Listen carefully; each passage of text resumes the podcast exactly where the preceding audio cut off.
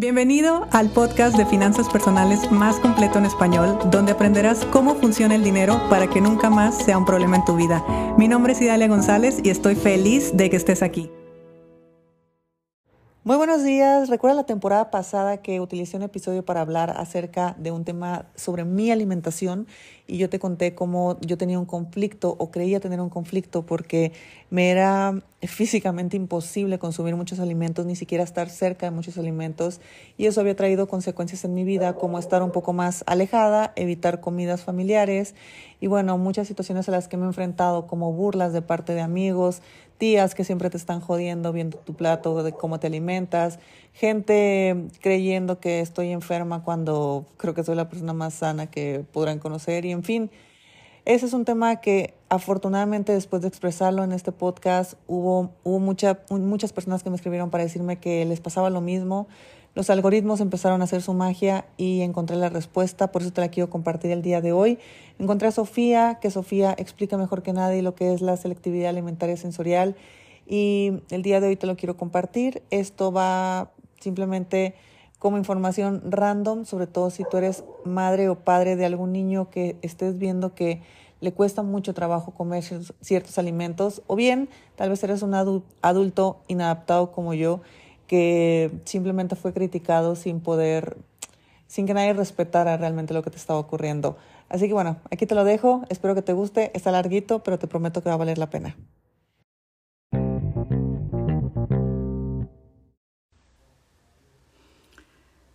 Buenos días, muy buenos días. Estamos aquí 11 en punto de la mañana, iniciando este en vivo, en el que hoy vamos a hablar, va a ser muy interesante porque vamos a hablar con Idalia González, que voy a empezar a, invitar para que se una, sobre la selectividad alimentaria sensorial, pero en adultos. Ya está aquí con nosotros Idalia, así es que déjenme invitarla. pudieras entrar, mi querida Idalia.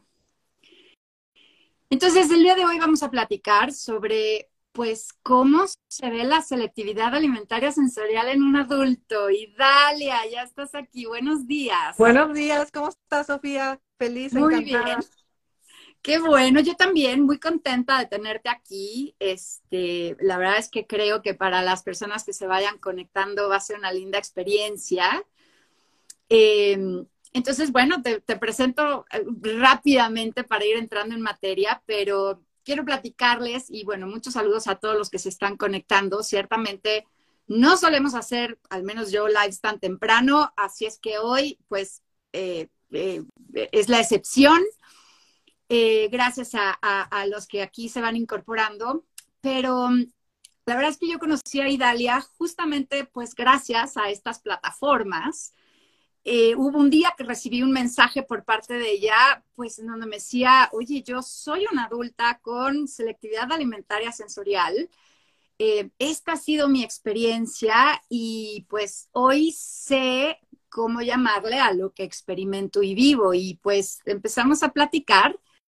En definitiva, quedó clara la importancia de que pues alguien como ella platique su experiencia a todas las mamás que tenemos un, hijo chico con selectividad alimentaria sensorial, porque es algo que nos preguntamos mucho, ¿no? Se le va a quitar, y aunque he hablado de esto en varios videos, ¿no? Se le va a quitar, este, va a tener esto siempre, ¿qué va a suceder? O bien, pues a veces nos preguntamos cuáles van a ser las implicaciones, no tanto en términos de alimentación, sino de esta interacción que tenemos los papás con los hijos al momento de educarlos a comer, ¿no? Y todas estas, pues, digamos, enseñanzas que nos dan, que nos transmiten de lo que debería de ser la alimentación de un niño y pues cómo a veces en nuestro afán por cumplirlas, pues tal vez eh, eh, cuando no sabemos qué causa este comportamiento, pues aplicamos medidas coercitivas, disciplinarias, para obligar a los niños a, comer con la mejor de las intenciones, pero pues a veces no medimos o no imaginamos los resultados. Así es que, pues el que Idalia haya, querido eh, pues compartir su experiencia aquí es, es una gran suerte, es, es, algo que tenemos que aprovechar, así es que muy agradecida, este, Idalia, como les ponía, pues ella es una súper emprendedora digital, experta en finanzas personales, tiene una audiencia sobre este tema, es una mujer muy exitosa, así es que pues también nos podemos dar cuenta de, pues, de todo ¿Qué implica la selectividad? Exacto, exacto. Así es que te dejo, te dejo también a la voz ahorita para empezar y Dalia y pues agradecerte, por supuesto. Gracias, gracias, Sofía. Me siento muy rara porque eh, es la primera vez que voy a hablar de este tema así abiertamente, sobre todo es, algo que, conoce mi familia y sobre todo mi familia cercana, eh, la gente que convive conmigo y, creo que es la primera vez que lo estoy haciendo así. Eh, hay muchas personas de mi comunidad que están llegando, gracias a todos los que están presentes y sobre todo gracias a alguien que acaba de decir eh, que también es, tiene selectividad. Pero me gustaría, Sofía, si pudieras explicar qué es la selectividad para, para quien nos está, quien está llegando de, de mi comunidad que normalmente me escuchan hablando de finanzas personales y ahora me van a escuchar hablar de otro tema. Exacto, por supuesto, claro que sí.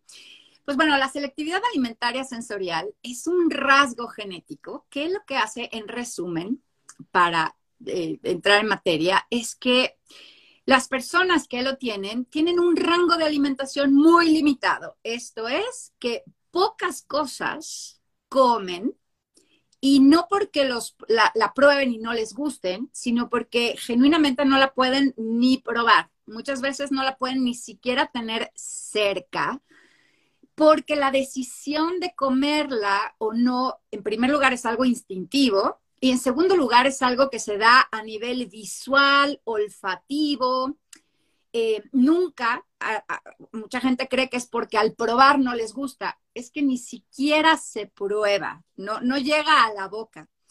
Y este, este rasgo se debe a que la gente que lo presenta normalmente lo que tiene en realidad es alta sensibilidad la manera en que se muestra es una selectividad alimentaria. Con esto nos referimos a que la persona dice, esto sí lo pruebo, esto no lo pruebo de ninguna manera, de ahí el término, pero la raíz es la alta sensibilidad. Y la alta sensibilidad lo que significa es que son personas que tienen una capacidad neurológica de percibir mucha más información del medio ambiente que una persona neurotípica, como se le llama. Es decir, eh, perciben los estímulos a través de sus sentidos de una manera mucho más intensa, en una mayor cantidad, y por ende su procesamiento, toda la información que reciben, pues es mucho más complejo porque hay más información que discriminar y que asimilar.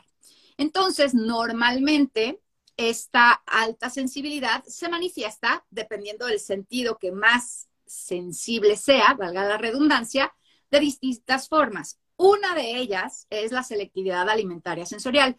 Normalmente nunca vienen solas, a veces las personas que tienen selectividad alimentaria sensorial pues también tienen algunas otras conductas que son evidentes como que si a veces la ropa no me gusta como se siente, no me siento muy bien en lugares muy ruidosos, em, eh, la luz me lastima o son muy empáticas, dependiendo de qué sentidos. Hay sentidos que nos afectan físicamente y hay sentidos que tienen un impacto emocional. Entonces, bueno, el, el tema es muy amplio, pero básicamente una persona con selectividad alimentaria sensorial es una persona altamente sensible que en específico el sentido de la vista y del olfato está muy agudo, agudo en términos de lo que decide o no comer.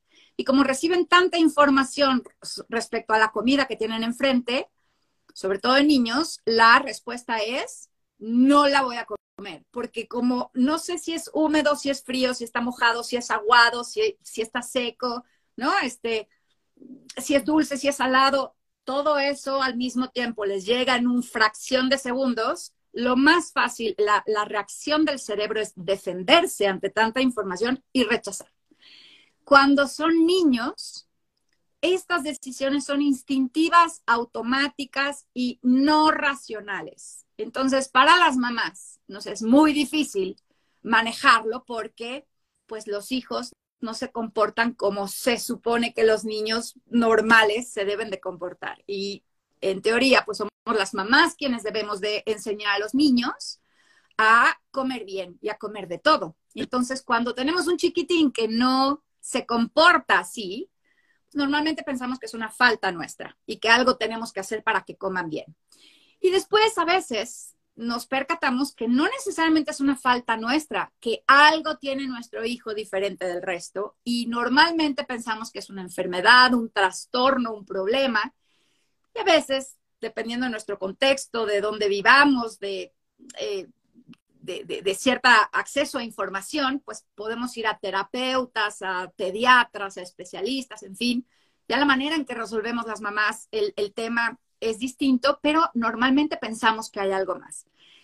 Entonces, pues es importante aquí mencionar que no es un síndrome, no es un trastorno, no es una enfermedad, es un rasgo genético. Hoy se sabe que todos los cerebros no son iguales, así como nuestros cuerpos son altos, bajos, lacios, chinos, este, morenos, este, rubios, también nuestro cerebro es diverso y es a lo que se le llama neurodiversidad. Y en esa diversidad lo que se implica es que percibimos diferente, pensamos diferente. Si sabemos que en gusto se rompen géneros, ¿por qué no podemos entender que también en la manera en que nuestro cerebro procesa la información hay diferencias? Entonces, em, cuando podemos entender que es un rasgo genético, como tener ojo verde, ojo café, y que no se va a quitar, pues como papás podemos tener una aproximación mucho mejor de esta, de esta situación. Y por eso, en mi caso, pues es esta cuenta, es difundir esta, esta información para que las mamás... Tú tienes hijas. Correcto, yo tengo dos hijas altamente sensibles y solamente la menor lo manifiesta con selectividad alimentaria sensorial. De hecho, gracias a la menor me di cuenta de la alta sensibilidad de la mayor, porque ella, pues como come de todo, no era algo que se viera fácilmente.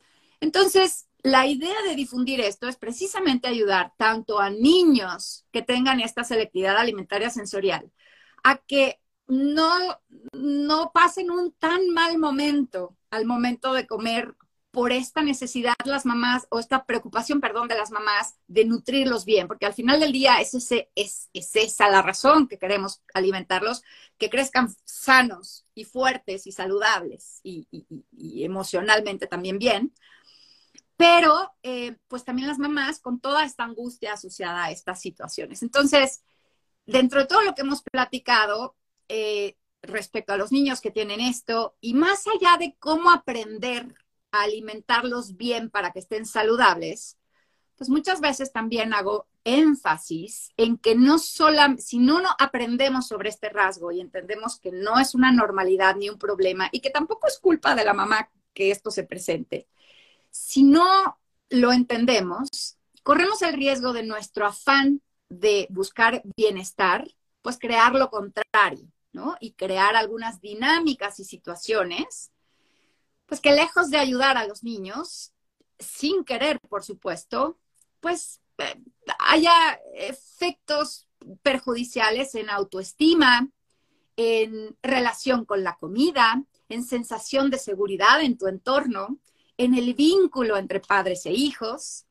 Así es que eh, la, la, presencia aquí de Idalia, y, de nuevo gracias que, levantaste la mano y dijiste, y claro que me gustaría platicar, ¿no? Sobre mi experiencia, es justamente ver eso que muchas veces aquí platicamos, ¿qué puede pasar cuando un adulto, eh, perdón, cuando una persona crece y llega a la edad adulta y tal vez no se eh, identifica este tema? Pues bueno, justamente lo vamos a platicar. Y antes de empezar, quiero decir que me parece que dentro de todo, y ya platicará Idalia su experiencia, pero la verdad es que eh, voy, a, voy aquí a poner una cosa que desarrollaré más adelante, pero Idalia es afortunada porque con la falta de información que había cuando todos nosotros crecimos, la verdad es que dentro de todo, eh, logró tener un espacio de respeto y ya nos va a platicar eso. Y, también lo, recalco porque justamente es lo que buscamos en nuestros hijos. Y si bien de una manera inconsciente y no deliberada, ella lo obtuvo, pues aquí tenemos a este mujerón de, ejemplo, que al final del día la nutrición del espíritu es tanto o más importante que la nutrición física, porque la física a veces pues, es más fácil de resolver. Entonces, pues si te parece bien, Idalia, este... ahorita, ahorita que comentaba primero, gracias por el espacio y gracias por la, por la gente que, está llegando interesada en este tema aquí, por los que están diciendo que si comen, que si no comen, los papás que regañan. Esto es, a ver, voy a hablar a, nivel personal, totalmente eh, mi experiencia personal y lo digo como hija, lo digo como niña eh, y lo digo como adulta, no lo digo como mamá porque esto es, es, importante decirlo. Sé que la parte de la madre se ve de una forma completamente diferente, para eso tendríamos que invitar a mi mamá, pero en, en general eh, lo voy a hablar solamente como experiencia personal.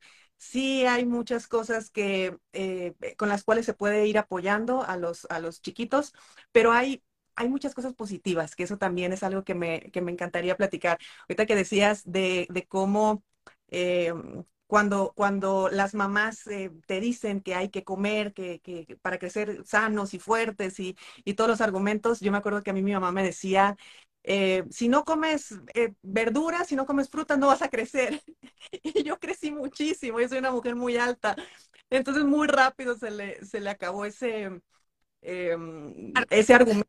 En este caso particular, hay muchas cosas que yo no comía de niña, hay muchas cosas que empecé a comer ya siendo grande, pero siendo grande les digo después de los 30. Hay muchas cosas que no estoy dispuesta a comer porque no puedo y, y hay muchas cosas que, eh, que por disciplina lo puedo hacer que eso también es, es otra cuestión que, quiero platicar.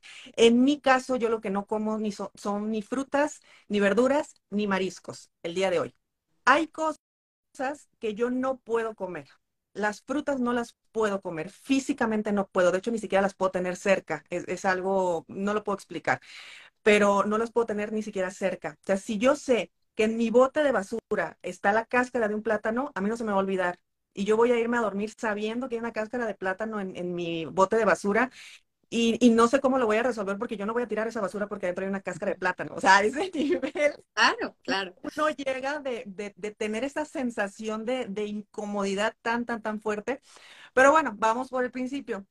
¿Qué fue lo que, qué fue lo que pasó o cómo fue que, que, a ver, que tal vez yo me empecé a dar cuenta que no comía o que no me gustaban las cosas? Porque el decir no me gusta la comida no era real porque yo no ni siquiera podía probarla. Entonces, el decir a mí no me gustan las frutas no es correcto porque la mayoría nunca la he probado. Entonces, si tú me dices la papaya, por ejemplo, eh, no te gusta, yo te puedo decir no me gusta la papaya, jamás en mi vida la he probado. Entonces, no tengo idea ni siquiera de a qué sabe. Sin embargo, mi rechazo es, es inmediato y así ha sido toda la vida. En mi casa éramos mi mamá, mi papá y yo. Yo soy hija única. Y eh, eh, los roles eran como que muy tradicionales, papá salía a trabajar, mi mamá se quedaba en casa, me cuidaba, me alimentaba, por supuesto, o sea, básicamente era la que estaba ahí, porque cuando lo, platicaba contigo anteriormente, eh, yo los recuerdos que tengo son con mi mamá. Mi papá tenía el, otro rol y digamos que ahí no lo tengo tan asociado con este tema de la comida. Eh, cabe mencionar que yo considero que jamás he tenido una mala relación con la comida. Al contrario, tengo una muy buena relación con la comida, muy buena relación con mi cuerpo, muy buena relación con, con todo esto. Sin embargo, existía esta sensación de no poder explicar o no saber explicar el por qué simplemente yo no podía tener frutas o verduras eh, cerca. Entonces, entonces, bajo, esa dinámica familiar, eh, llegaba la hora de comida, mi mamá hacía comida para los tres sin ningún problema. Ellos dos son muy buenos para comer. Digo, hoy entiendo que yo también soy buena para comer, sin embargo, crecí con toda una idea de que yo era mala para comer y me la creí, desgraciadamente. Entonces, eh, ellos dos comían de todo y yo pues comía lo que podía, así de fácil.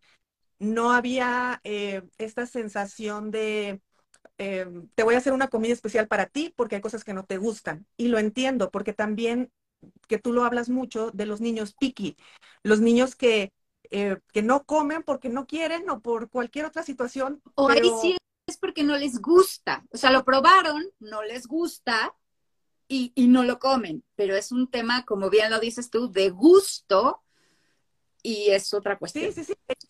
Yo ahorita yo puedo identificar las cosas que, que son por selectividad, como en mi caso las frutas, sobre todo las frutas, eh, y las cosas que no me gustan.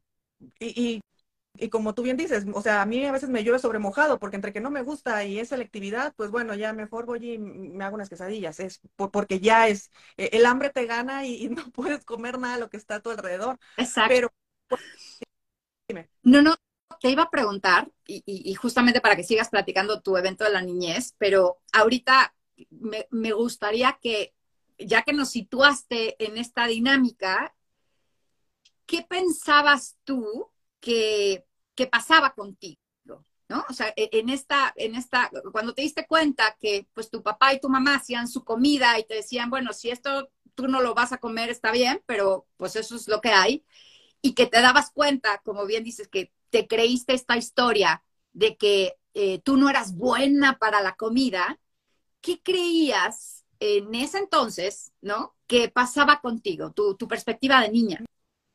mi perspectiva de niña era de no pertenecer, eh, era no pertenencia. O sea, un, un, niño realmente empieza a interpretar todo si no se le explica, por supuesto, pero aquí no había manera de que lo explicara porque mis padres tampoco lo sabían. Eh, entonces, ante la desinformación, uno simplemente va interpretando. Entonces, yo interpreté que yo era mala para comer y que, o que yo era picky para comer, o que eh, pues no era agradable lo que llevó a que yo empezara a asociar la hora de la comida como algo negativo. Entonces. Exacto. Y, y ahí, y quisiera precisar, perdóname que te interrumpa, Idalia, pero este tema es importante porque eh, me parece fantástico que no hayas, eh, en tu caso, eh, desarrollado una mala relación con la comida, porque sí te gusta comer y aquí aclaramos que no es una cuestión de cantidad, sino de variedad porque a mí lo que me gusta, me gusta es, mucho. Exacto, y lo comes a pastos si tú quieres. Pero para ti sí, la hora de la comida empezó a tener una connotación negativa porque sabías que iba a ser el momento en donde te iban a cuestionar por qué no comías y para ti iba a ser más consciente que algo en ti no era normal o no era como lo que se esperaba. ¿E-, ¿Es, es así? Sí, es así, porque aparte no era simplemente que tú tengas enfrente de ti algo que no te gusta y decides no comértelo. Eh, era enfrente de ti algo que no soportas tener. Exacto. Entonces, eh, eh, esa era una, una sensación que uno como niño no lo alcanza, por supuesto que no alcanzas a explicártelo. Si yo de grande todavía no me lo podía explicar, eh, pero imagínate de niño porque ya viene la parte de las creencias familiares, la parte donde una buena madre es la madre que alimenta, es una buena madre que, que incluso hasta las abuelitas dicen, ay, está gordito, está muy bien alimentado y mira qué sano. Y luego empiezan a asumir que, que, que si haces una cosa es sano y si comes de otra manera no es sano y empieza a haber muchas creencias y empieza a haber mucha distorsión de un tema que, que no debería. O sea, como tú bien dices, todos somos diferentes y, eso uh, habría que respetarlo, pero entiendo la preocupación de la madre al decir eh, no está comiendo lo que se supone que tiene que comer, entonces se va a enfermar y se va, si se va a enfermar va a estar mal. Y los recursos que tenía mi mamá en aquel entonces era, eh, por ejemplo, castigarme. Claro. Si no esto, no sales a jugar. Entonces yo recuerdo perfecto, perfecto, pero como si hubiera sido ayer, llegar a la mesa, sentar y saber en ese momento que no iba a salir a jugar. O sea, ni siquiera me lo tenían que decir. Yo ya sabía que no iba a salir a jugar o, ver la tele o cualquier cosa porque iba a haber un castigo porque yo sabía que era físicamente imposible que yo me comiera eso que, que tenía enfrente. Ojo, físicamente imposible cuando era niña. Cuando claro. uno ya lo puede hacer, eh, que ahorita hablo ya después de la adultez. Entonces, eh, no había mucha, mm, yo me sentía sumamente frágil también porque por un lado yo era buena niña, entonces, entre que yo sacaba buenas calificaciones y sacaba, este, me portaba bien, no había ningún tipo de quejas y todo eso, porque pues los niños queremos agradar a los padres y los niños claro. tienen nuestros recursos para que papá y mamá estén contentos con nosotros y todo esto. Entonces, eh, el no comer, obviamente el niño está interpretando, le estoy fallando a, a, a papá o le estoy fallando a mamá y, y, no tengo manera de poder cambiarlo. Y ahí eh, yo, yo creo que hay que empezar a tener mucho cuidado, sobre todo por parte del adulto, en eh, sostener un vínculo antes que sostener el deber ser de la creencia. Porque te digo, por, por mí era del, eh, sacas buenas calificaciones, eres buena niña, haces todo, pero no te comiste la manzana. Entonces, claro, entonces todo lo bueno que hiciste no vale, no pesa, porque no te comiste la manzana. Ajá, entonces eh, se reduce todo a, a la manzana. Y era como, bueno, ni modo, otro día más sin salir a jugar, porque no me pude comer lo que, lo que se me dio. Mi mamá me empezó a llevar a doctores. Mi mamá sí empezó a buscar ayuda, sí empezó a ver por qué yo no comía, porque ella hizo todas las técnicas habías y por haber, ya sabes, ponerme juguito natural en, en un botecito de jugo de, de esos comerciales. Exacto.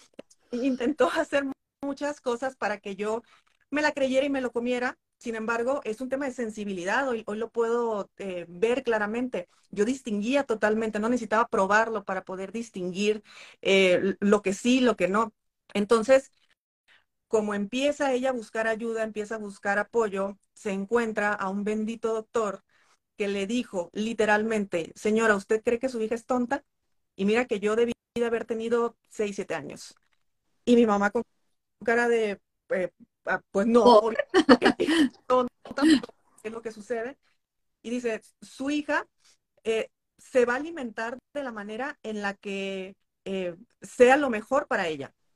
Al final de cuentas, yo nunca pasé hambre, porque cuando mi mamá empieza a entender que yo de una u otra forma estaba sana, que era su única preocupación.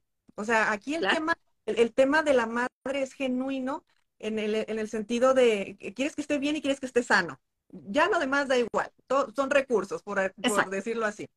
Entonces, cuando mi mamá empieza a tener esta eh, claridad, gracias a este, a este doctor que dice, bueno, Idalia sí está sana, Idalia sí, eh, es una niña que se está desarrollando mm, de manera normal, de hecho empecé a, crecer mucho también y empezó a, ocurrir todo ese tipo de cosas. Entonces ella empezó también a tener otro tipo de, eh, de comportamiento. Digamos que en mi casa nunca se cambió la alimentación, es lo que se hace y es lo que se hace, es lo que hay de comer.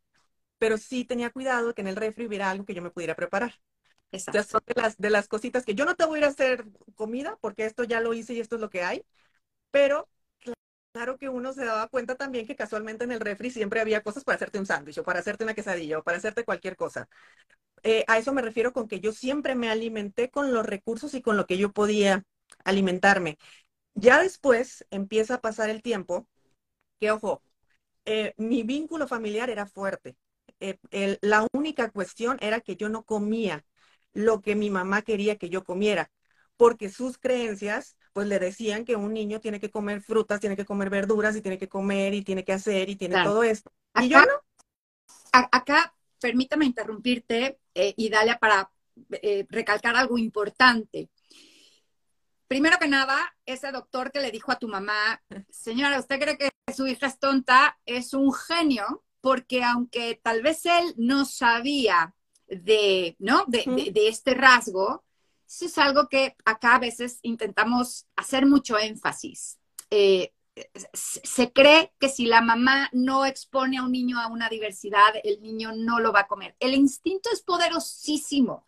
Ningún niño se va a morir de hambre. Ahora, lo que sí es importante, que es la preocupación de muchas mamás, es que a veces lo que sí come el niño no es saludable. Y ahí sí entra, ahí sí es donde nosotros podamos, eh, entramos en acción. Es decir, a veces en nuestro afán que se alimente, y sobre todo hoy en día, que la comida de hoy pues no es la misma necesariamente que había hace 30, 40 años. La comida de hoy pues, es mucho más fácil tener comida de baja calidad.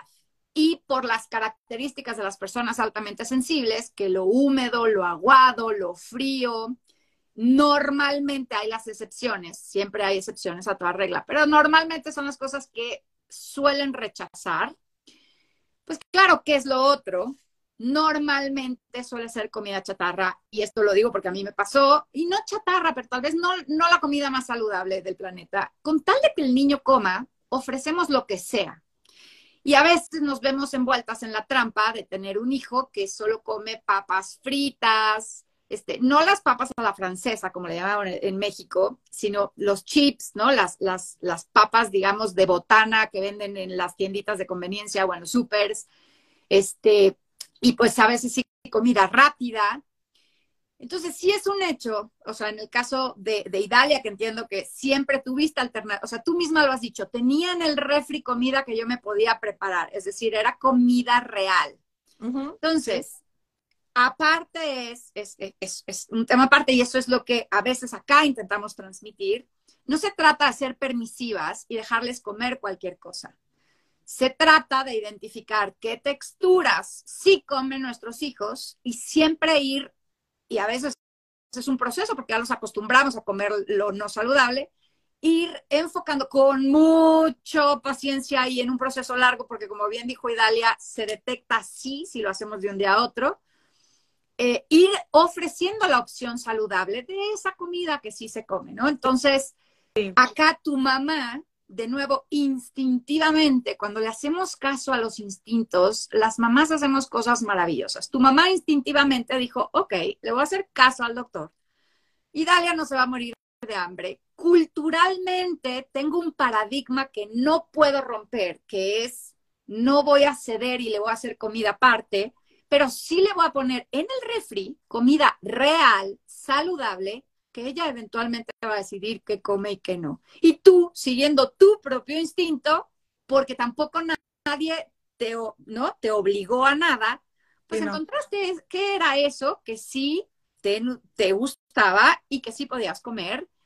Y como bien dices, eso permitió, por un lado, a que tú crecieras fuerte y saludable, y que no se rompiera el vínculo, porque si bien, pues tu mami sí tenía esta, esta, eh, esta, pues digamos, limitación cultural, logró mantener el vínculo a través de el respeto a tu estilo de alimentación, ¿no? Sí. Con los recursos que ella en ese momento tenía. Y sin entenderlo. Eh, y sin entenderlo y sin saber qué significaba, lo cual pues es importantísimo y es un claro ejemplo que cuando se sigue el instinto, tanto el materno, y dejamos que el niño siga su instinto, eh, se logran los objetivos. Y ahora, digo, eh, y, bueno, nada más recalcando, porque tú tuviste acceso a comida real. Vamos a quitarle el adjetivo de saludable o no saludable, es decir, no alimento que necesariamente se vendiera en una tiendita de conveniencia, ¿no? galletas. A eso me refiero. Claro yo iba y me comí otra cosa, pero hay algo importante, el también por qué comemos ese tipo, eh, por qué tenemos eh, cierta preferencia a ciertos alimentos, es porque mm, sabemos a qué sabe, sabemos cómo se siente, eh, sabemos en qué temperatura está y nunca nos encontramos sorpresas. Una fruta, yo no tengo idea las mil formas en las que se pueden sentir y, solamente de pensarlo hasta siento algo en el cuerpo. Pero sí sé, por ejemplo, con una, papa, con una bolsa de, papitas, como acabas de decir, que yo siempre que la abra va a saber igual. Exactamente igual. Y la textura siempre va a ser la misma. ¿Sabes qué esperar? Exacto. Voy a tener una preferencia siempre a lo que sepa que esperar. Eh, y bueno, eh, cuando, cuando logro que en mi casa exista respeto, no entendimiento, pero sí respeto, que yo creo que la primera palabra que yo aprendí a decir fue mamá y la segunda fue no. O sea, yo siempre digo que no límites. Pero eh, nunca hubo un cambio de, no así en, la comida. Y mira que hicieron eh, maroma y media, no hubo un cambio. Entonces, eh, cuando empiezo a sentir yo el respeto en casa, si bien yo ya tenía asociada la hora de la comida como algo negativo y es algo con lo que yo trabajo ahora de grande, no con la comida, sino con la hora de comida. O sea, ve, el, hasta dónde la, se va quedando realmente guardado todo esto. Eh, se, crea, o sea, se mantiene fuerte el, el vínculo familiar, el vínculo madre-hija, y ahora llega la adolescencia, que la es cuando sales al mundo y esta, este rasgo que solamente conocía tu papá y tu mamá, ahora lo empieza a conocer el mundo exterior. Y es sumamente duro porque ahí es donde tus amigos se empiezan a dar cuenta que no comes igual, se empiezan a dar cuenta que si vas a los tacos los pides sin cebolla, te das, se empiezan a dar cuenta de cosas. Y en la adolescencia, eh, pues somos crueles. y por un lado quieres pertenecer, ¿no? Y por otro lado, Pues la respuesta efectivamente... No se puede. Entonces yo, yo perfecto también eh, en la secundaria ir con mis amigas a, las pizzas, eh, ya sabes, la salidita de, niñas, y que una de ellas se le ocurrió pedir una hawaiana. Uh. Entonces, en ese momento yo supe que no iba a comer. Y, y, la hawaiana, por si hay mamás que sé que ya vi por ahí un par de mamás, no, no sé si allá se llama igual, pero la hawaiana que en México es una pizza que tiene piña y jamón, porque ese es el estilo Hawái piña. Entonces, pues sí, no hay forma. en ese momento yo supe que en esa comida yo no iba a comer. Porque aunque se lo quitara, que por cierto, no seas experta en quitarle cosas a la comida, ¿eh? Pero aunque se lo quitara, ya había quedado ahí el sabor, ya había quedado todo. Entonces, para mí. O tú te imaginabas que ahí quedaba el sabor, porque ni siquiera la probabas, pero para ti ya, ya, en tu cabeza ya percibías o hasta tal vez olías que ahí estaba, ahí seguía, ¿no? ¿sí? Entonces, y dale, ¿no vas a comer? No, no voy a comer. ¿Por qué? Porque la explicación más, más rápida y más fácil es decir, porque no me gusta. El problema es de que cuando tú le dices a una persona no te gusta, la siguiente pregunta es, ¿y ya la probaste? Claro. Obligación a, pruébalo para que tengas argumento real de decir no me gusta. Y entras en otro tipo de conflicto con lo que es realmente lo que hay que aprender a navegar cuando uno deja la infancia, porque cuando uno está niño, tienes a tu papá, tienes a tu mamá eh, o, al entorno cercano y lo único que te preocupa es, que ni te preocupa la verdad, pero la única situación ahí es, yo me estoy enfrentando a algo que desconozco y tengo un entorno que o lo respeta o no lo respeta y ya. Pero cuando sales al mundo es donde te das cuenta realmente del bullying, de la carrilla, de todo lo que, de todo lo que hay, el cómo te empiezan a etiquetar, cómo empiezan a, a eh, pues hacer comentarios, obviamente que, que uno siendo adolescente en ocasiones los puede recibir mal o lo puedes recibir sin el contexto adecuado. Y, y eso va provocando, en mi caso particular, que yo entre que tenía asociado de forma negativa la hora de comida y que aparte el mundo exterior me estaba empezando a mostrar lo rara, piqui o diferente que yo era, ahí es donde empiezo realmente a desarrollar todos los recursos con los que yo vivo el día de hoy de adulto. ¿Y cuáles son esos recursos? Porque la adolescencia pasó y no creas que, esto cambió. Lo que pasa es, que yo lo empecé a callar, porque también supongo que mi mente empezó a tener procesos diferentes, eh, ya no como una mente como niña, ya no la mente de adolescente, ya empezaba a hacerme adulto y, eh, y yo dejé de decir las cosas que no comía. Claro, y aquí, si me permites, Idalia, algo que he platicado aquí y para también, si a tu audiencia le interesa, hemos hablado que justamente entre los 8 y 10 años, y en un niño altamente sensible suele ser hacia los 10 años, se empieza a desarrollar la corteza cerebral, que es la que nos permite tomar decisiones ya no instintivas, sino racionales. Esta no se termina de desarrollar justamente hasta los 25 30 años. Por eso no es casualidad que tú digas, después de los 30 años ya pude probar tales cosas. Bueno, ya tenías todo tu instrumento para tomar decisiones racionales que a ti te convinieran. Pero entonces, si bien a partir de los 10 años puedes empezar, como bien dices, a, ampliar ese espectro, tienes todavía esas dos partes, la, la 100% instintiva y apenas, y bueno, ya tienes herramientas para empezar a encajar, pero en una edad emocionalmente muy difícil también, ¿no? Donde la comida juega un rol muy importante a nivel cultural. Así es. Y todo, todo, todo lo que conlleva la, hora de la comida o, el estar, sentarte a comer con más personas.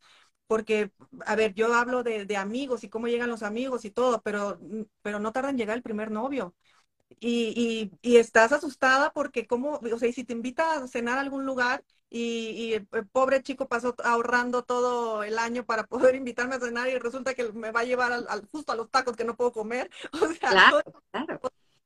Eh, yo, los, yo los vivía eh, en, en silencio, obviamente.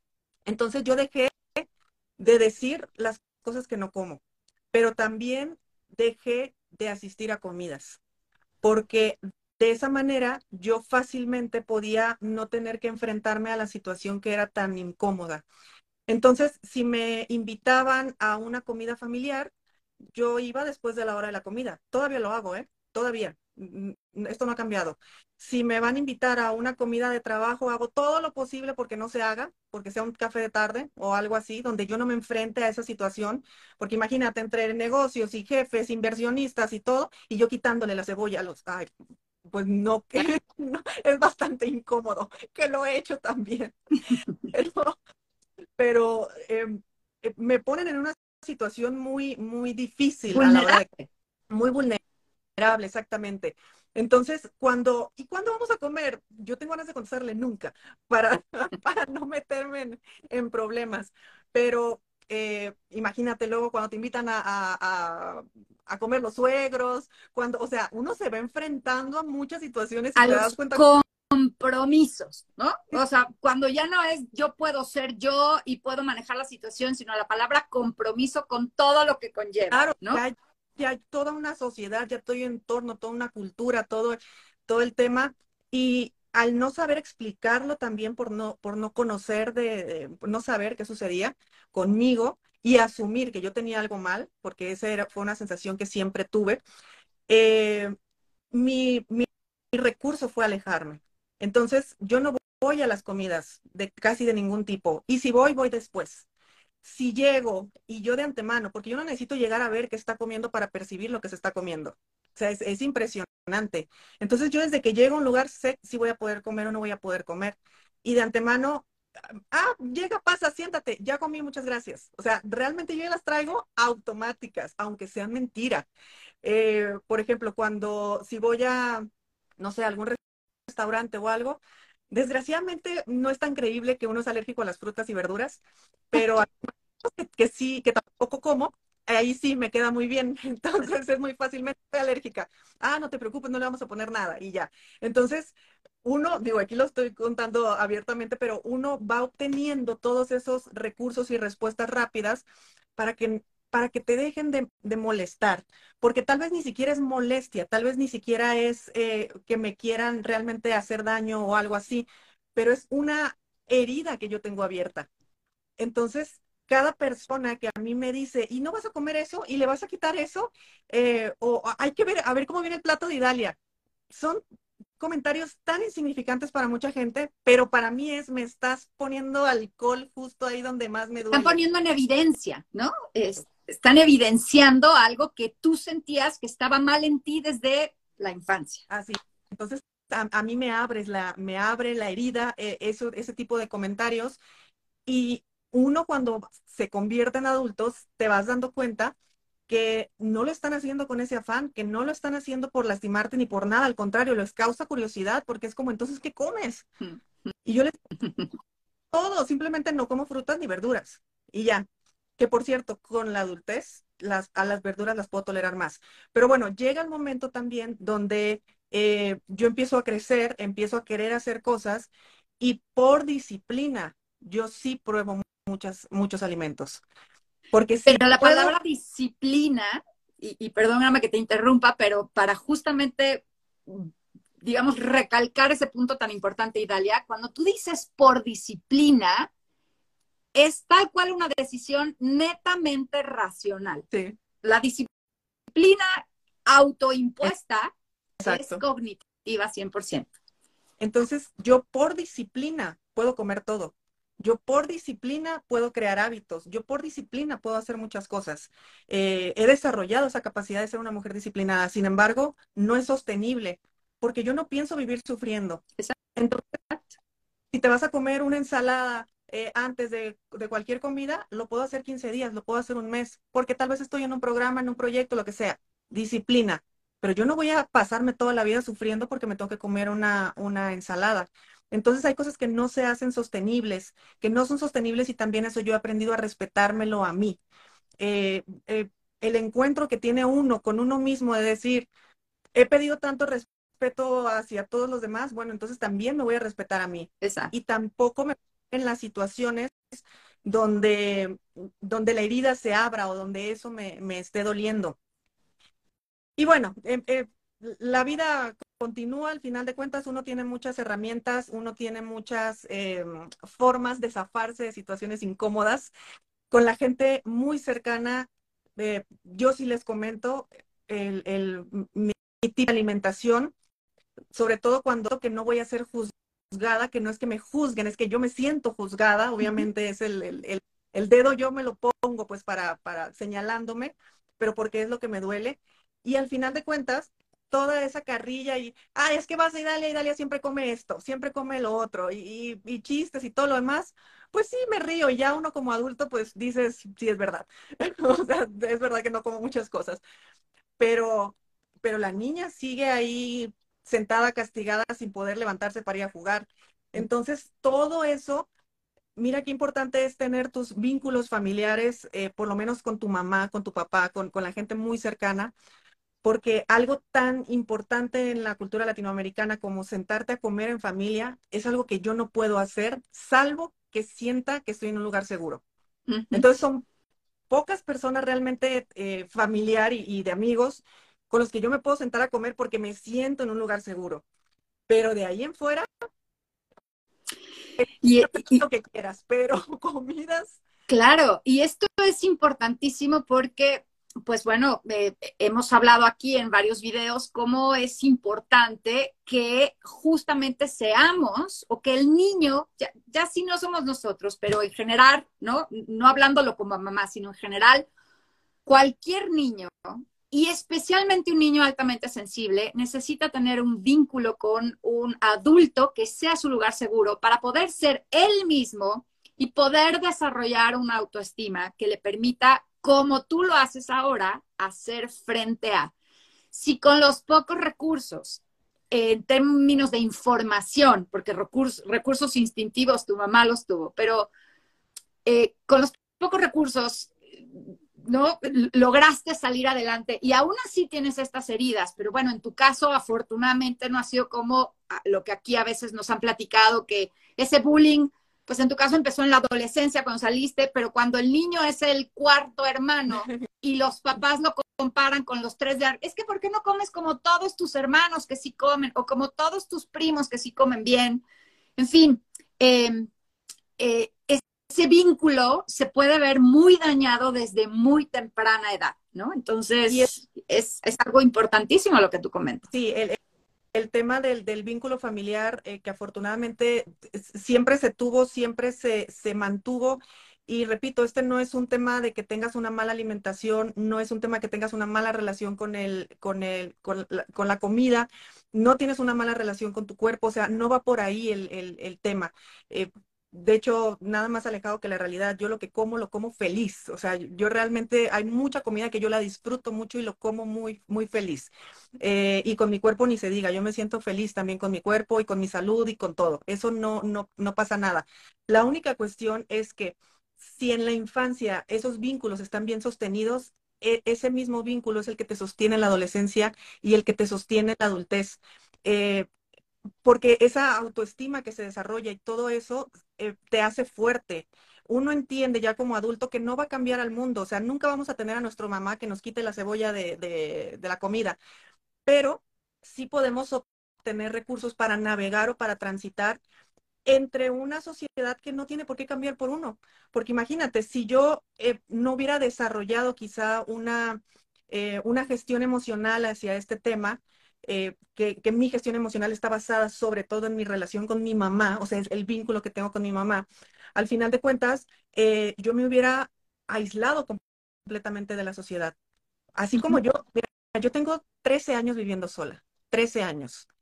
Y en estos 13 años, claro que ha habido muchas oportunidades de amigas, de amigos, de gente, de, de familia que me dice, oye, me voy a vivir contigo.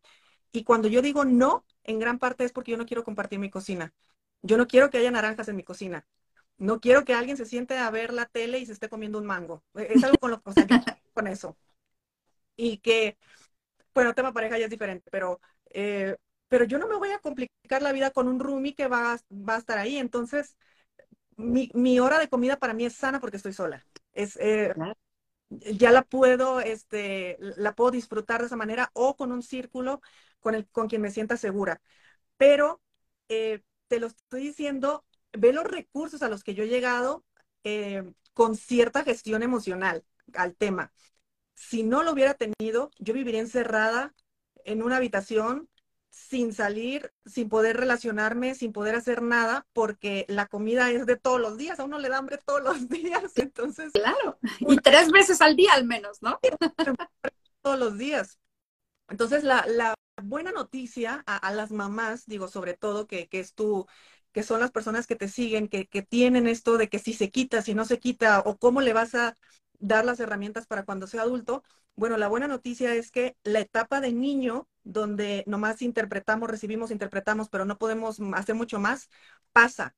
Y cuando racionalmente podemos empezar a tomar decisiones, racionalmente podemos elegir el tipo de vida que vamos a vivir. Yo no quería vivir una vida encerrada, yo no quería vivir una vida sin amigos, yo no quería vivir una vida eh, de, de, una forma en la que me, me, perdiera de la misma vida porque resulta que no comes. Ahora, después de los 30, sí pasaron cosas muy raras.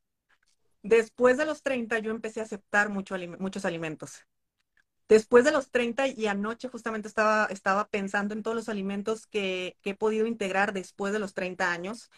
Eh, y, y, mientras más avanza más, el día de hoy, por ejemplo, si a mí me traen eh, un plato y ese plato trae, a ver, es que antes de niña, me, me, llega un plato adornado con un perejil, con una cosita y ya solamente por eso ya no quiero el plato. Exacto. Eh, pero ya uno después de grande, bueno, simplemente se lo quita y te lo comes. Pero llega un momento donde también dices, ay, ya tengo tanta hambre que ya me lo voy a comer. ya, ya me da igual. Por lo menos con las verduras, yo ya le abrí la puerta. No como ensaladas, no como verduras. Y, lo curioso es que el día de hoy yo incluso cocino y si cocino, cocino con verduras y se las quito para comérmelas, aunque yo misma lo haya preparado. Entonces, si, to, si hay algo que yo se lo puedo quitar, se lo quito. Si no se lo puedo quitar, ya digo, ya me lo como. Ya para qué batallar. Pero esto que te estoy diciendo, tengo muy poquitos años para acá de que realmente lo podía hacer. Claro. Entonces, y la verdad que me lo digas, es música para mis oídos y me encanta que las mamás lo escuchen porque es un poco lo que a veces trato de transmitir. Por supuesto, nuestro instinto materno queremos que coman lo que se necesite para que crezcan fuertes y sanos. Es mucha la información cultural y aparte de esta cultura en donde hay expertos en todo. Ya, ya, las mamás no sabemos qué es lo mejor para nuestro hijo. Lo sabe el nutriólogo, el pediatra, el maestro, y no les quiero quitar su importancia. Claro que son muchos, muy necesarios, pero al final del día, nada puede reemplazar, por un lado, el, el, instinto y que la mamá es la, que, la persona que más conoce a su hijo y sabe si esto es normal, si no es normal y demás. Entonces, eh, vamos, eh, esto, esto, quiero recalcarlo, este, después de los 30, cuando nuestra corteza cerebral está 100% formada, el individuo se busca, como bien lo dice Idalia, los recursos que necesita para estar cómodo, inserto en la sociedad y cómodo en su individualidad. Y, y antes de esa edad... Y uno vive bien, ¿eh? O sea, no creas que se sufre, no creas que nada. Uno vive pleno, vive feliz y no es parte de tu eh, de tu día a día si has tenido los recursos. Entonces, Eso. yo como vivo sola, yo ni un solo día de mi vida tengo ningún tipo de tema. Ni pasas hambre ni estás enferma. Eh. Y nuestro trabajo como mamás entonces, por supuesto que es dar cosas saludables y, yo, eh, quienes han aprendido conmigo estos temas de principios de alimentación para ver cómo hacemos estas sustituciones para que lo poco que coman, no en cantidad, sino en variedad, sea lo más densamente nutriente. Por supuesto que es muy importante porque cuando no, pues a todos nos ha pasado tener hijitos enfermos de gripa a los 12 meses del año porque no están recibiendo los nutrientes. Esa es la parte, aunque hoy nos parezca increíble, fácil de solucionar.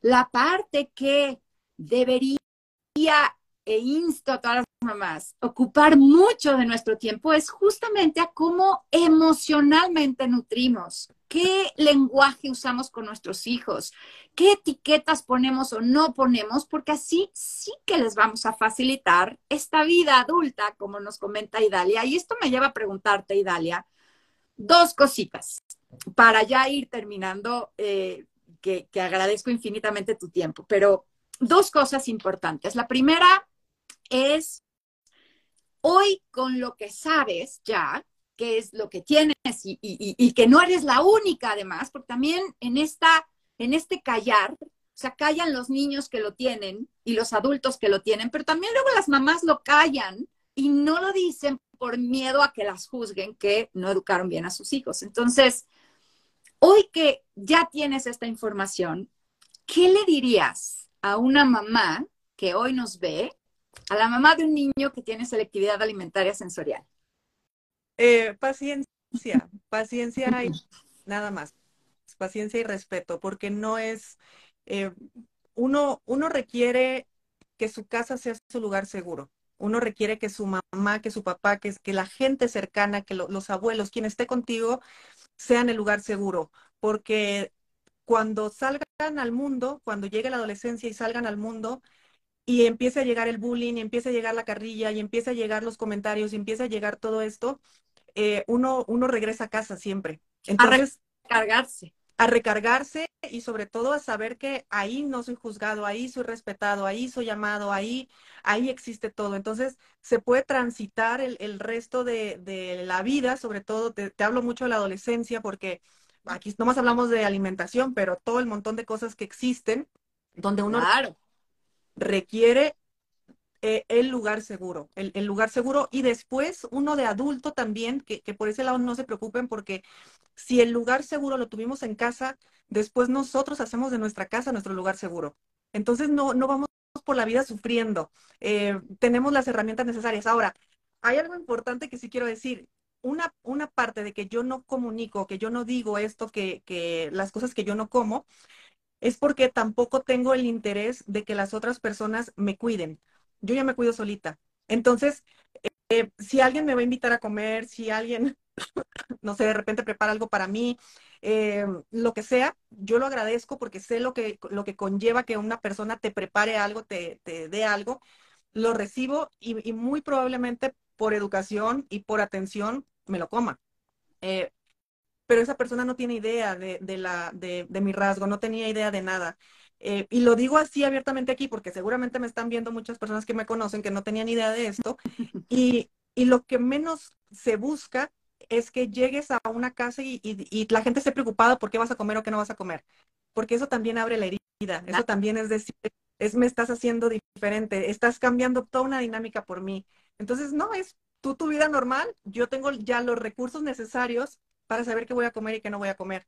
Lo peor que te puedo decir es, ya comí, muchas gracias y, claro. Eh, y uno se, se, retira. Entonces no hay ningún problema en realidad. Para las mamás, digo que, que, que yo sé que viven con la ilusión de que de adultos se quite, no se quita. no, y te voy a decir algo, acabas de decir algo muy importante. Muchas mamás viven con la ilusión de que de adultos se quite o que en algún momento se quite por dos motivos principales, o al menos eso es, por un lado, lo que yo pensaba y lo que las mamás me han retroalimentado. La primera es por esta idea de que para ser saludable hay que comer de todo, y no solamente Italia es la muestra de que no necesariamente, si hay que comer saludablemente, pero para ser saludable no hay que comer de todo. Esto lo digo muy seguido. En Finlandia, en Europa, no, ya iba a decir, un esquimal no come fruta. No nos vayamos allá. En Europa no tienen la variedad de frutas ni de verduras que tenemos acá. Y son perfectamente saludables. Eh, hay que enfocarnos en nutrientes, no en diversidad gastronómica. Eso es más un tema cultural. Y la segunda razón es justamente eso, queremos encajar socialmente. Entonces, si yo voy por la vida con un chiquito que no va a comer lo que le ofrezcan en la casa de la suegra, voy a tener que pasar el, el, momento difícil también de justificarlo y por un lado lo quiero proteger, pero por otro lado, otro lado quiero encajar y no quiero que me critiquen y no. Entonces, lo más fácil para nosotras como mamás es que el niño coma de todo, porque nos facilita la vida. Pero eso eh, no es lo mismo que comer saludablemente. No hay que comer de todo para estar sano. Sí hay que comer de forma densamente nutriente. Y la otra cosa que te quería preguntar, querida Idalia, es cómo es que te enteraste de, y ahora que te enteraste también qué has hecho, eh, pues de este rasgo? Eh, me enteré por tus videos, que lo digo yo. Yo, el algoritmo hizo magia. Hace unos, hace unos, mm, algunas semanas, tal vez un par de meses, eh, yo en mi podcast, yo tengo un podcast de finanzas personales y yo en mi podcast eh, utilicé un episodio donde, claro que yo siempre estoy hablando de dinero y de emprendimiento y de otros temas, pero hubo un episodio en particular donde yo lo aproveché y yo hablé de mi alimentación, de mi forma de alimentar, sobre todo por un tema de sanación personal, porque al haber tanta búsqueda, tantos años y tantas... Eh, pues tan incómodo para mí el, el, tener este rasgo y no saber, yo busqué todas las alternativas que se puedan imaginar, todas. O sea, desde la biodescodificación hasta limpiezas energéticas, o sea, todo lo que te puedas imaginar, yo con la esperanza de que me empezaran a gustar porque algo importante es que quienes tenemos esta, este rasgo, queremos que nos gusten las cosas, queremos comer, queremos estar en la mesa con todo el mundo, simplemente no podemos. Entonces, después de que, de que salió ese episodio, que hubo personas que me empezaron a contactar que a mí me pasa lo mismo, que yo tengo esto, problemas con la textura, problema con el olor, problema con, con, con percibirlo, con tenerlo cerca, todo esto yo incluso seguía sin saber nada, pero pues bueno, los algoritmos son mágicos y en algún momento me apareció tu video y yo me acuerdo que, que cuando encontré el primer video, casi me amanezco porque los vi todos y aparte luego me puse a googlear, o sea, fue realmente la respuesta. Y ahora es muy, de verdad que lo disfruto mucho y siempre te voy a estar agradecida, Sofía, pero lo disfruto mucho, pero para mí es muy divertido el día de hoy porque hasta antes de saber de esto, eh, yo vivía, aunque sea conmigo misma, con esta culpa inconsciente quizá o con esta situación de, pues no lo hago bien o no es normal o soy picky o lo que sea. O sea, la falla está en mí, es una falla, ¿no? Exactamente. Pero hoy, que sé que es un rasgo genético y que está en mi cabeza, no que esté en mi boca, porque siempre creí que era un tema de, alguna glándula, de algo por ahí, eh, ay, yo ya voy libre por la vida. Y yo voy y ya le quito todo y no me importa y quítale, ponle, y ya, y, y la verdad es que me doy cuenta que la gente no le importa, a la que le importaba era a mí, porque la que tenía la, la, la herida era yo. Entonces no pasa nada si yo llego al sushi y le digo, y quítale el pepino y el alga y, y todo, y prácticamente nomás deja el arroz.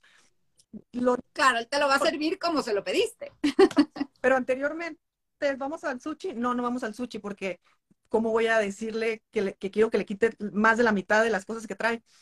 Y me doy cuenta que las personas que están a mi lado ni se enteran y el que me lo está sirviendo ni se entera y, y uno, uno, realmente tiene libertad eh, emocional también. Entonces, eh, yo no sé a, qué etapa, eso lo sabrás tú, a qué etapa quizás se le informa a un niño que tiene una, un rasgo distinto o un rasgo especial, pero sí es importante que en algún momento se sepa, sobre todo para tener esta libertad emocional de, no estar siempre autojuzgándonos de somos los, los malos de la historia eh, o los raros de la historia para decir, ah, pues yo así como hay gente, no sé, que tenga cualquier otro rasgo, pues yo tengo este.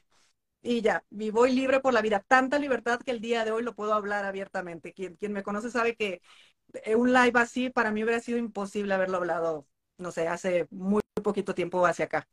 Ay, Dalia, pues vamos, esos son, es, es, es, es el, el, como ser humano, la felicidad está justamente en sentir que uno tiene opciones, ¿no? Y en ese proceso al que yo llego para decidir lo que yo quiero en mi vida. Entonces, cuando sabes que tú no tienes un problema, sino que simplemente tienes que tomar de la realidad que se presenta lo que para ti funciona, pues eso es justamente, ¿no? Este, lo, lo, que te puede llevar a poder desarrollarte plenamente como ser humano. Y como mamás, eso es lo que queremos para nuestros hijos. Así es que escucharte, yo creo que para todas las que estamos aquí, incluida yo, porque aunque yo tengo, ¿no? Una, una nena con alta sensibilidad y selectividad alimentaria sensorial, pues yo todo lo que hago, lo hago eh, apostándole a un futuro que aún no veo. Y aunque yo a veces en asesoría me topo con adultos que, lo tienen y que igualmente creen que tienen un problema ellos, pero eh, es, algo reciente y, pues esto, digamos, no solamente, eh, y, y, me alegro mucho haber podido contribuir a tu liberación, pero con esto no solamente quiero que se nos quite un peso a las mamás, sino que nos pongamos proactivas. O sea, esto no es para por un lado, decir, ay, bueno, ok, no, no me preocupo, sino ocupémonos, ocupémonos en dar más que cumplir. Y esto es un poco reaccionario, pero, pero es así, más que cumplir con patrones que nos dicta la sociedad, tenemos que cumplir a quien le debemos y nos debemos, es a nuestro rol de madre y a nuestros hijos. Y eso es crear un individuo sano emocionalmente, mentalmente, además de físicamente. Entonces, si algo no concuerda con lo que nos enseñaron, eh, eduquémonos, informémonos.